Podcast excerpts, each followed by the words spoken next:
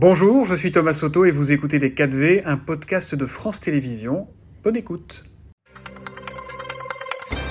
Bonjour et bienvenue dans les 4V, Thomas Ménager. Bonjour Thomas Soto. Peut-être un petit mot sur ce que vient de dire Axel Il Faut pousser BYD à installer ses usines électriques en France ou pas? Bah, Bien entendu, ça va créer des emplois. Euh, il faut bien entendu attirer des investissements étrangers sur notre sol, mais des investissements créateurs d'emplois. Ce qu'on peut regretter aujourd'hui, c'est qu'on indique qu'on est euh, les leaders en Europe pour attirer des investissements étrangers, mais il crée très peu d'emplois, souvent des emplois en recherche et développement.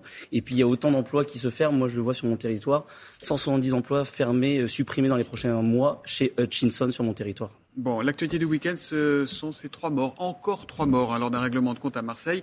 Ça s'est fait à la Kalachnikov sur fond de trafic de drogue. Au-delà des postures, au-delà des yakas, au-delà des faucons, que faire pour stopper ce carnage, Thomas bah, Malheureusement, Emmanuel Macron avait proposé un grand plan Marseille en grand. Euh, mm. La réalité, c'est que c'est Marseille en sang, que le plan n'a pas marché parce qu'il y a eu euh, des milliards de déversés, mais qui n'ont pas été orientés en matière de sécurité. Pourtant, il y a des moyens qui sont mis, des moyens des policiers, des moyens pour la justice. Bien sûr, il y a des moyens euh, policiers supplémentaires, mais il doit y avoir un plan général, global. Et qu'est-ce qu'on met dedans bah, Il faut bien entendu axer aussi sur les douanes, puisqu'il y a un certain nombre de, de, de, de trafics de drogue et de trafics d'armes qui passent par le mar de Marseille. Il y a de la liberté de circulation avec l'absence de contrôle aux frontières qu'il faudrait aussi muscler. Et puis globalement, si vous avez des policiers qui arrêtent euh, des délinquants, mais derrière qui sont relâchés, il suffit d'échanger avec les policiers à Marseille et mhm. partout en France. S'il n'y a pas une politique euh, de fermeté et mettre fin au laxisme, nous, nous demandons des peines courtes dès les premiers actes de délinquance pour permettre d'envoyer un signal très fort et d'éviter surtout que la, peur et permettre que la peur change de camp parce qu'à Marseille en fait les gens ont peur maintenant de se balader, de se prendre une balle perdue comme ça avait été le cas de ce malheureux retraité qui en prenant son café avait été tué lors d'un règlement de compte. Ça c'était il y a quelques semaines. La, grande faiblesse c'est la justice aujourd'hui? C'est le maillon faible? Je pense que c'est le maillon faible avec un ministre qui dans tous les cas euh, a commencé en se faisant applaudir en prison et a une vision euh, euh, en étant du côté plus des voyous que des victimes, plus du côté de ceux qui sont des délinquants que ceux qui travaillent et qui veulent vivre en sécurité en France. C'est ce que nous nous défendons. Ça veut dire qu'il faut investir massivement dans les prisons parce qu'elles sont saturées, nos prisons. Bien sûr, et elles sont surtout remplies avec 25% de personnes étrangères. Donc il faut bien entendu créer des places de prison supplémentaires. On a toujours soutenu, peu importe les gouvernements qui souhaitaient le faire, mais dans les faits, on n'a pas eu de places supplémentaires créées. Et il faudrait aussi expulser tous les délinquants étrangers euh, et travailler avec les pays étrangers. Mais expulser avant, avant d'avoir purgé leur peine?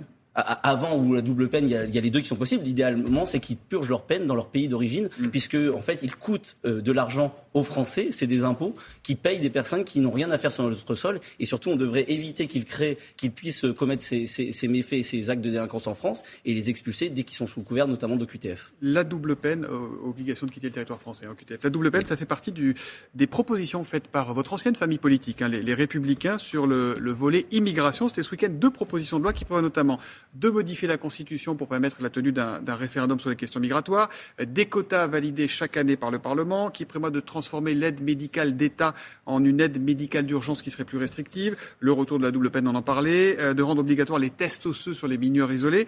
Euh, ça vous donne pas envie de retourner avec eux là je leur demande surtout de payer des royalties à Marine Le Pen. Là, il faut vraiment payer les droits d'auteur parce que c'est incroyable. C'est un copier-coller quasi euh, mot pour mot des propositions de Marine Le Pen. C'est-à-dire qu'en campagne, les Républicains, euh, pendant la présidentielle, disaient que Marine Le Pen n'était pas crédible, mais là, ils ont fait un copier-coller. Donc après, euh, oui, c'est mon ancienne famille politique et c'est la raison pour laquelle je les avais quittés. C'est parce qu'on nous promettait le Karcher et comme l'a dit Valérie Pécresse, le Karcher était resté à la cave.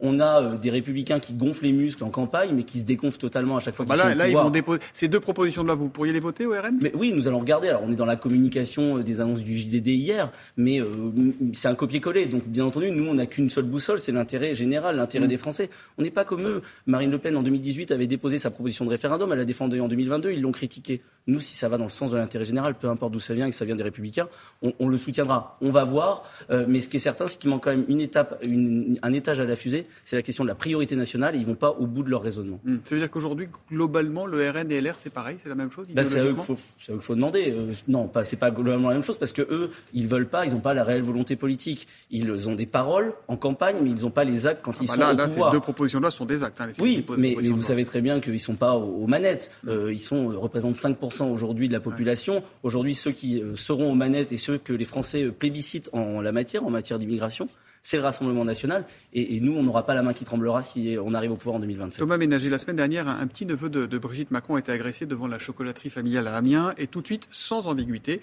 Marine Le Pen s'est dite horrifiée par ce qui s'est passé. Il y a eu l'agression également contre le maire de, Saint-Brévin, incendie de sa voiture et de la façade de, sa maison. Euh, n'est-il pas de la responsabilité des politiques, de votre responsabilité à vous tous, d'appeler tout le monde au calme et parfois de se calmer eux-mêmes? Bien entendu. Oui, on doit tous collectivement avoir euh, un appel à l'apaisement, au fait qu'on peut bien entendu manifester son mécontentement vis-à-vis du gouvernement, vis-à-vis des décisions qui sont prises, mais le faire dans le respect de la démocratie, dans le respect du calme. Marine Le Pen l'a dénoncé, euh, nous avons dénoncé toutes les violences, il y a eu un climat de violence pendant la réforme des retraites, nous l'avons dénoncé euh, frontalement cette réforme, mais nous avons toujours dénoncé notamment la France insoumise qui a eu mmh. une ambiguïté vis-à-vis des violences, qui a attisé la haine, les mécontentements, et aujourd'hui, nous, nous souhaitons qu'il y ait des réformes qui se fassent en France, Emmanuel Macron laisse sa place en 2027, mais ça se passera par les urnes.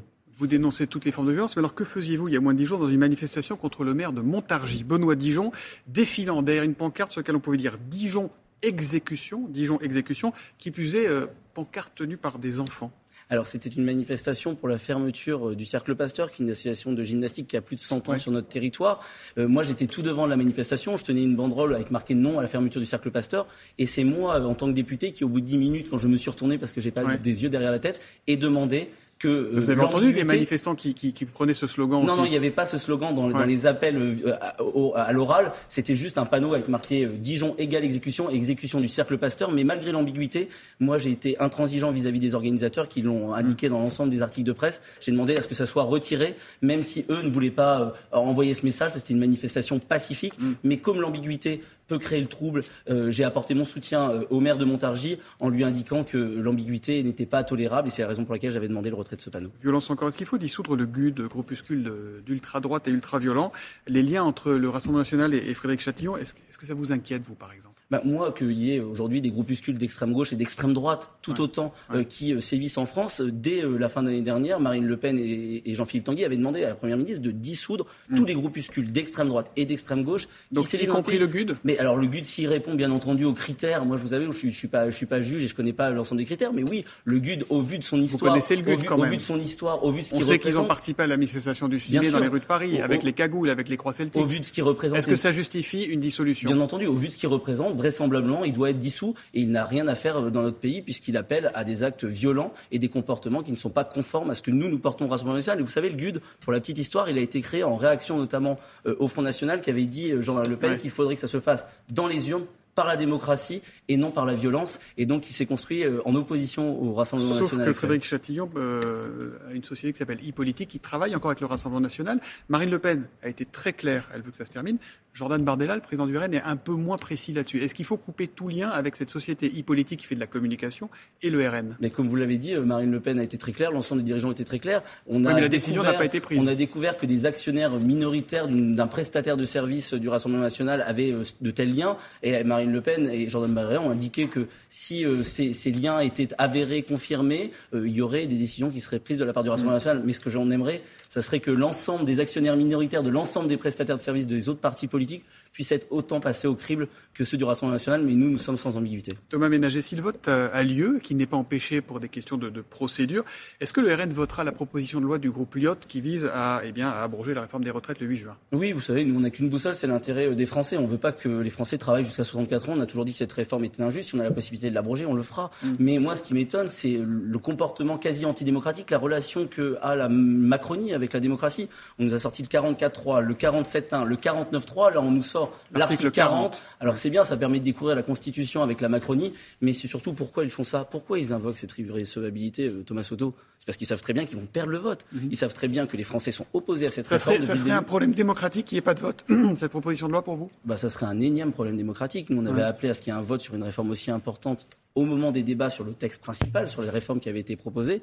Et là, si on nous empêche par des subterfuges, par des détournements de la Constitution, de procéder à ce vote, oui, ça serait inquiétant que la Macronie pour euh, sauver un petit peu, se sauver, euh, utilise des subterfuges qui ne sont pas dignes d'une démocratie telle que la nôtre. Est-ce que vous déposerez une nouvelle motion de censure contre le gouvernement? Ça, nous verrons. Nous verrons. Vous savez, des motions de censure qui, si on n'a pas la certitude, la possibilité qu'elles puissent aboutir, on n'est pas, nous, dans la surenchère ou dans la surcommunication. si on a une, dans tous les cas, on la votera, parce que oui, Dans tous les cas, on n'a jamais changé de ligne. Aujourd'hui, on n'a pas confiance dans ce gouvernement, et c'est pas nous, hein, c'est les Français qui demandent depuis euh, des mois à ce que Elisabeth Borne laisse la passe. Quelques mots pour finir de la situation internationale. Est-ce que Thomas Ménager, la France est dans son rôle quand elle prête un avion de la République pour permettre euh, à Volodymyr Zelensky, le président ukrainien, de se rendre d'abord au sommet de la Ligue arabe à Jeddah en Arabie Saoudite, puis au G7 à Hiroshima ce week-end? Ce qui est certain, c'est que les conditions de sécurité et, l'armée, euh, la flotte militaire ukrainienne ne permettaient pas, en, capacité de, en capacité de, le faire. Donc on a toujours dit qu'il fallait apporter un soutien humanitaire, logistique à Volodymyr Zelensky. voilà. Après, je peux comprendre que ça ait pu émouvoir le fait qu'il y ait République française. On aurait mm. peut-être préféré un avion français non floqué, parce que c'est une question de souveraineté. Il devrait, et je l'espère qu'il pourra le faire un jour, voler avec un avion euh, euh, aux couleurs de l'Ukraine. Mm. À Jeddah, on a vu Bachar el-Assad faire son retour sur la scène diplomatique. Est-ce qu'il faut renouer avec lui? Est-ce que la France doit renouer avec euh, le président syrien? Ah, c'est un sujet très compliqué, euh, bien entendu. Euh, voilà, il faut qu'on ait toujours une position qui soit équilibrée dans l'intérêt des Français en la matière. De la même manière que vis-à-vis de la Russie, voilà, il faut qu'il y ait des sanctions, il faut qu'on puisse avoir un rôle sur la scène internationale. Il faut garder le fil, de, le fil, le, je pense contact. Que, je pense que dans tous les cas, comme avec Vladimir Poutine, même si on l'a toujours condamné, et, le président de la République, Emmanuel Macron, a toujours une position équilibrée. si on veut aller vers la paix, si on veut permettre que à l'international la voix de la France puisse peser, qu'on puisse vivre en paix dans, dans, dans le monde et avant tout aussi protéger les intérêts des Français, il faut qu'on tienne des, contacts. Parler à Poutine et parler à Bachar. Mais, mais, aussi avec une grande fermeté. C'est-à-dire de pouvoir dire des messages. Vous savez, on peut très bien avoir des, contacts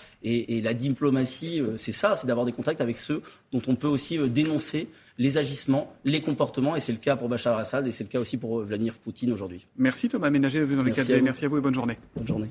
C'était Les 4V, un podcast de France Télévisions. S'il vous a plu, n'hésitez surtout pas à vous abonner. Vous pouvez également retrouver tous les replays en vidéo sur France.tv.